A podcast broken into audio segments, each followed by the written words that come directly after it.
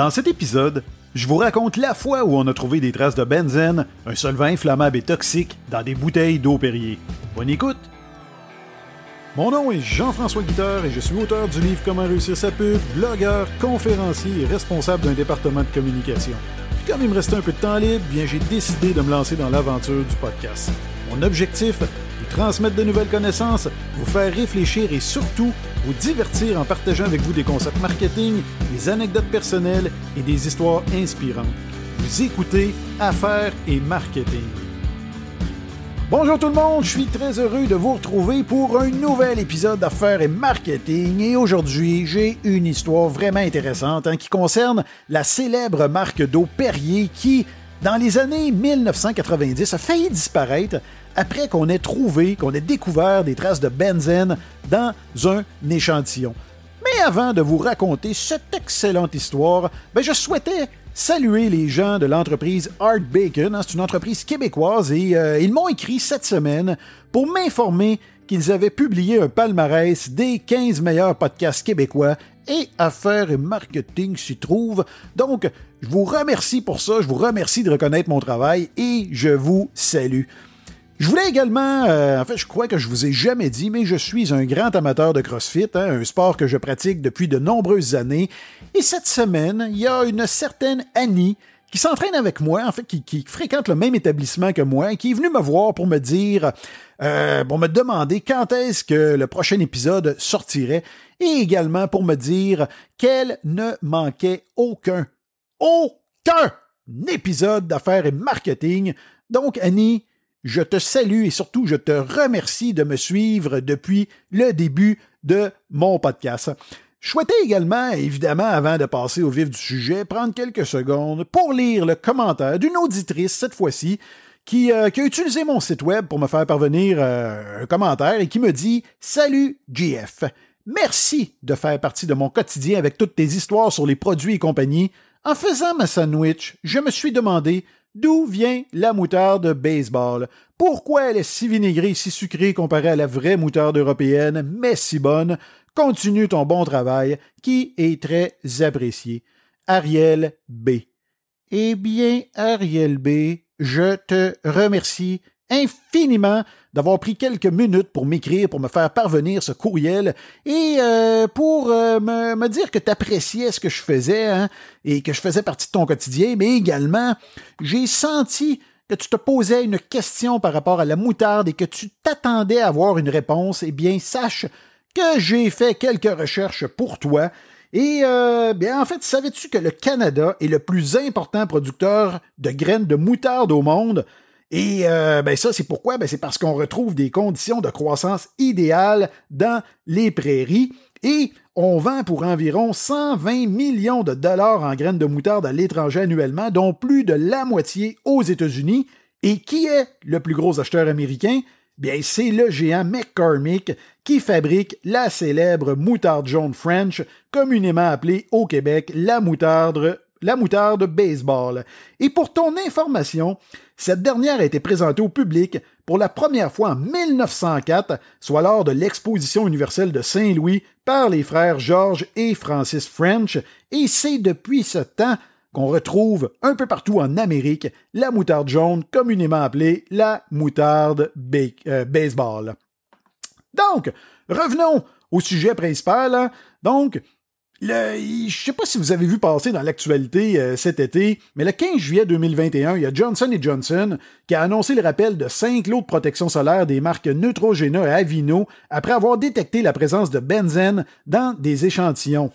Mais c'est quoi ça le benzène? Ben j'ai vérifié, c'est euh, un solvant inflammable et toxique et euh, sur le site web de Santé Canada, on mentionne qu'il a été démontré que l'exposition prolongée au benzène cause la leucémie, le cancer du sang ou de la moelle osseuse, euh, et euh, ben, ça chez les personnes exposées dans leur milieu de travail, de même que la leucémie et des lymphomes chez les rats et les souris de laboratoire. Donc, euh, c'est un gaz qui n'est pas à prendre à, la légère. Hein.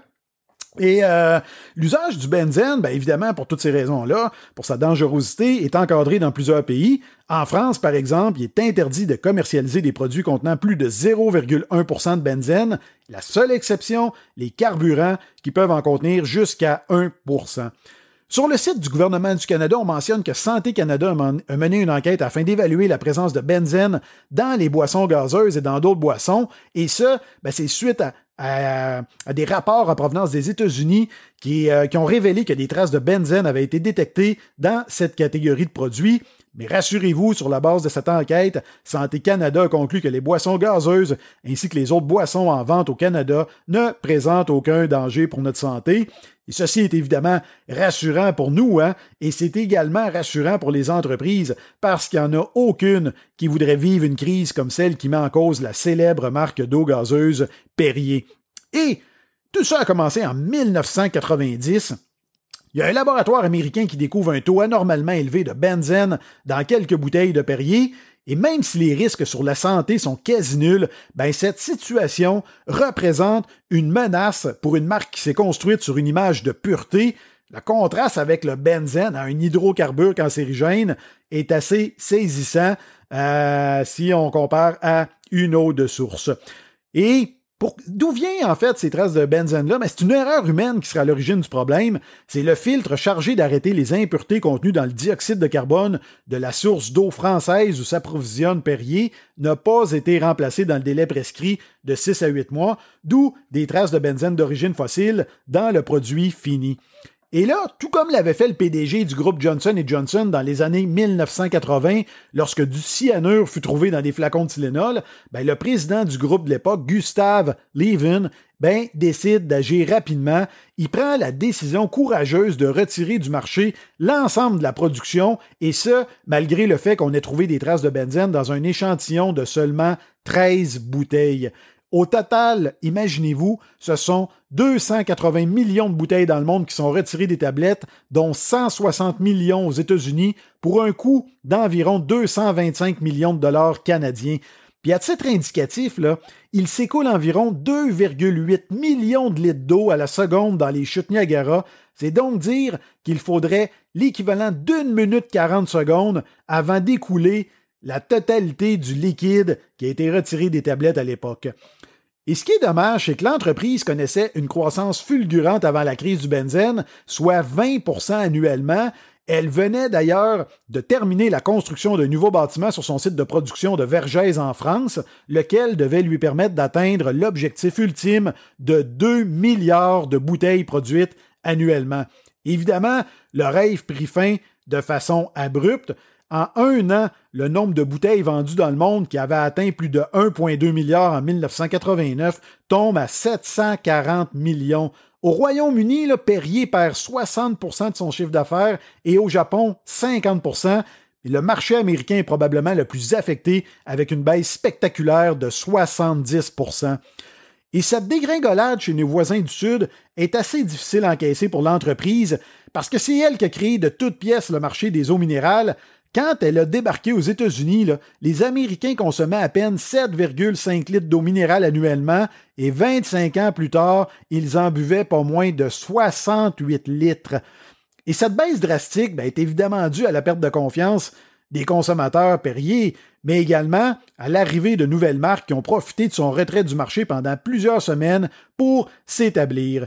Il y a de nombreux consommateurs, évidemment, qui ont adopté un produit concurrent, mais il y a également plusieurs entreprises, dont de nombreux restaurateurs, qui ont décidé de délaisser Perrier. Et là, à l'époque, il y a plusieurs spécialistes qui prédirent la mort de Perrier, c'est pas tout à fait le cas du géant suisse Nestlé, hein, que vous connaissez, qui en 1992 présentait une offre d'achat public d'environ 1,2 milliard d'euros sur le leader français des eaux minérales, et quelques années plus tard, euh, Nestlé fit l'acquisition d'une autre marque emblématique, soit San Pellegrino. Et mais même sous le contrôle de Nestlé, Perrier a eu beaucoup de mal à se remettre de la crise du benzène. En fait, il faudra attendre 10 ans avant que la marque renoue avec la rentabilité et son chiffre d'affaires a retrouvé son niveau de 1989 seulement au milieu des années 2010. Imaginez-vous, ça a pris plus d'une vingtaine d'années avant qu'elle retrouve son niveau de 1989. Pour votre information, la production a atteint 1,3 milliard de bouteilles en 2016 euh, ça, c'est tout près justement du... En fait, ça, venait de dépasser le 1,2 milliard de 1989. Et en 2016, la marque était présente dans 144 pays. Ses principaux marchés étaient la France avec 55% de ses ventes, suivi des États-Unis, du Canada et de l'Allemagne. Et en 2017, Nestlé Waters France dévoile son plan Perrier Cap 2020. Et c'est quoi ça? Ben, c'est que l'entreprise a annoncé des investissements de 200 millions d'euros afin de moderniser ses installations et de se doter de l'ensemble des infrastructures des infrastructures nécessaires à son ambition de produire quoi? Ben de produire 2 milliards de bouteilles d'ici 2020, c'est-à-dire l'objectif qu'elle souhaitait atteindre dans, au début des années 1990. À titre indicatif, les, données les plus récentes que j'ai réussi à trouver sur le web au moment de l'enregistrement de cet épisode font état de 1,6 milliard de bouteilles vendues en 2019. Donc, on n'est sûrement pas très loin euh, actuellement en 2021, tout près de 2022, d'avoir atteint euh, cet objectif-là ambitieux de 2 milliards de bouteilles. J'espère, euh, ben c'est ce qui met fin à cette histoire-là. J'espère que vous l'avez apprécié. Et euh, dans le prochain épisode, je vais, je vais vous présenter un autre sujet vraiment intéressant. Je vais vous présenter des poursuites intentées par des gens contre des entreprises. Et vous allez voir, c'est des poursuites loufoques. Des... Vous allez voir comment certaines personnes sont prêtes à se ridiculiser pour euh, espérer soutirer des sommes euh, à des entreprises. Et si vous ne voulez pas manquer cet épisode, ben c'est simple, vous pouvez vous abonner à mon podcast sur une ou l'autre des plateformes, c'est-à-dire sur euh, Google Podcast, sur Spotify ou encore sur Apple Podcast. Vous avez des boutons en suivre, vous abonner sur Apple. C'est simple, il y a un petit plus en haut. Vous cliquez dessus, vous allez être abonné à mon podcast et vous allez être avisé dès qu'un nouvel épisode sera mis en onde. Si vous avez apprécié cet épisode, et j'imagine que c'est le cas, parce que si vous m'écoutez actuellement, c'est sûrement parce que vous avez apprécié le sujet, ben, je vous invite sur Apple Podcast hein, à descendre jusqu'en bas et à me laisser un commentaire si vous le souhaitez, comme Ariel B euh, le fait. Donc, ça va me faire plaisir de le lire en ondes. Et si vous le souhaitez, vous pouvez surtout me laisser une note de 5 étoiles pour me démontrer votre appréciation. Ça l'aide énormément à la notoriété. Et comme je le dis toujours, ça me motive également à poursuivre cette belle aventure-là avec vous. Je vous invite également, comme je le fais à l'habitude, à visiter mon site web jfguitar.com. Là-dessus, qu'est-ce que vous allez trouver? Ben, vous allez trouver évidemment tous les épisodes de podcast, mais également, vous allez trouver mon blog dans lequel je vous présente des concepts marketing provenant de partout dans le monde. Par exemple, cette semaine, j'ai publié un court article dans lequel je vous parle d'une stratégie euh, d'une compagnie de jeux vidéo euh, qui a euh, placé des têtes de zombies au centre-ville de Londres pour faire peur aux passants. Donc, si ça vous intéresse, allez voir ça. Il y a une petite vidéo également qui accompagne ce petit article-là. Donc, dans ma section blog, vous pouvez également avoir accès à mes conférences. Ben oui, je donne des conférences pour les entreprises et leurs organisations. Et évidemment, toute l'information concernant mon excellent livre Comment réussir sa pub. Donc, sur ce, je vous remercie infiniment de me suivre et je vous dis à la prochaine.